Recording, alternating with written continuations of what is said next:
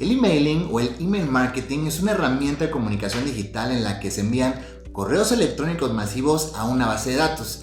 Estos correos tienen el fin de hacer publicidad como comunicar promociones o dar a conocer un producto o un servicio. A diferencia de lo que mucha gente piensa hoy en día, el emailing pues, no ha dejado de cobrar fuerza como herramienta de marketing eficaz. Toma en cuenta que el email es un mensaje más personalizado y mucho menos fugaz que un banner, una ventana emergente, un tweet o cualquier otra publicación en redes sociales.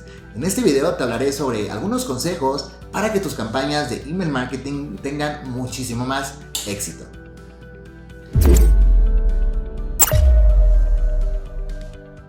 Número 1. El emailing es únicamente para quien lo quiere. Considera que enviar correos a destinatarios que no han aceptado recibirlos es lo peor que puedes hacer hablando de email marketing. Por ejemplo, en la Unión Europea pedir el consentimiento no solamente es una elección, sino una obligación legal. En otras regiones como América Latina también existen regulaciones similares que implican consideraciones legales en contra de las empresas. Además, el spam a contactos que no quieren recibir tus correos generarán una reacción negativa. Ojo con eso. Número 2. Cuida mucho, mucho tus listas de contactos.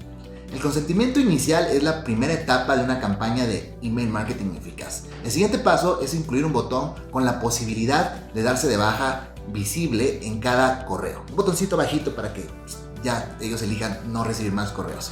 No lo veas como un riesgo, más bien velo como una inversión a largo plazo para formar una lista de contactos realmente interesados en tu contenido.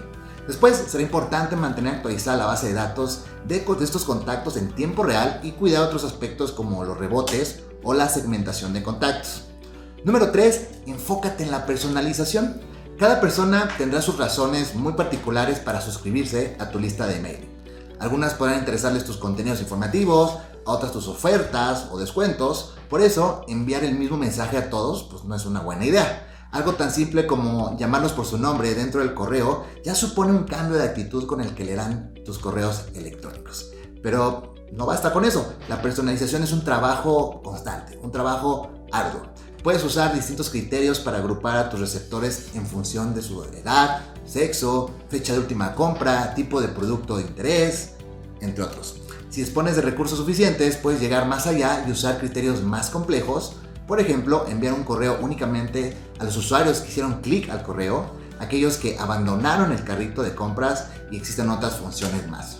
Con herramientas de emailing avanzada, las posibilidades son prácticamente infinitas, son muchísimas. Número 4. No descuides el diseño. El diseño de un correo electrónico depende mucho del perfil del receptor al que te estás dirigiendo. El tono de comunicación de la empresa y otras variables pues también influyen. Cómo empezar a diseñar un email vistoso desde cero lleva tiempo y requiere conocimientos técnicos. Una buena práctica es utilizar plantillas de diseño como base. Las opciones son bastantes, innumerables en algunas herramientas y están adaptadas a distintos propósitos como newsletters, ofertas especiales, anunciar eventos, etc.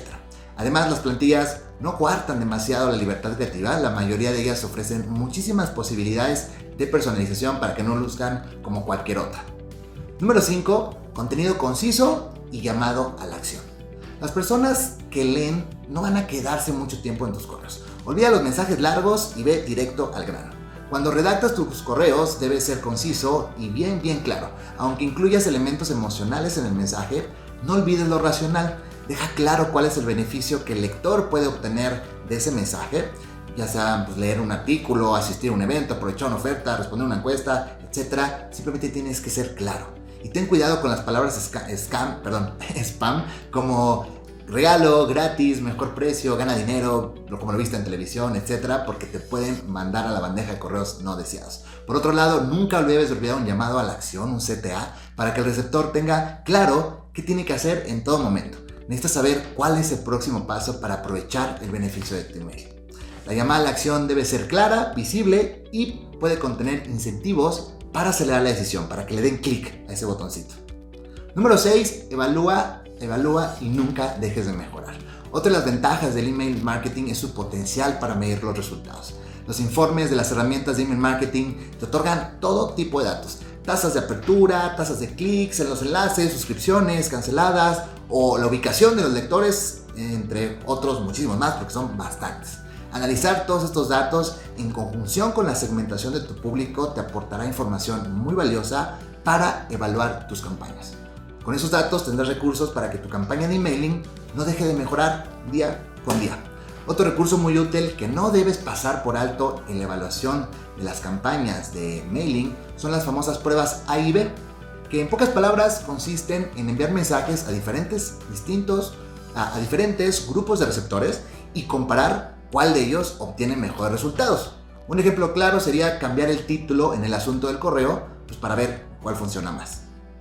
Espero que todos estos consejos puedan ayudarte muchísimo. Si tienes alguna duda o comentario, pues déjalo aquí abajito, estaré pendiente para leerlos. Nos vemos en el próximo video. Chao, chao.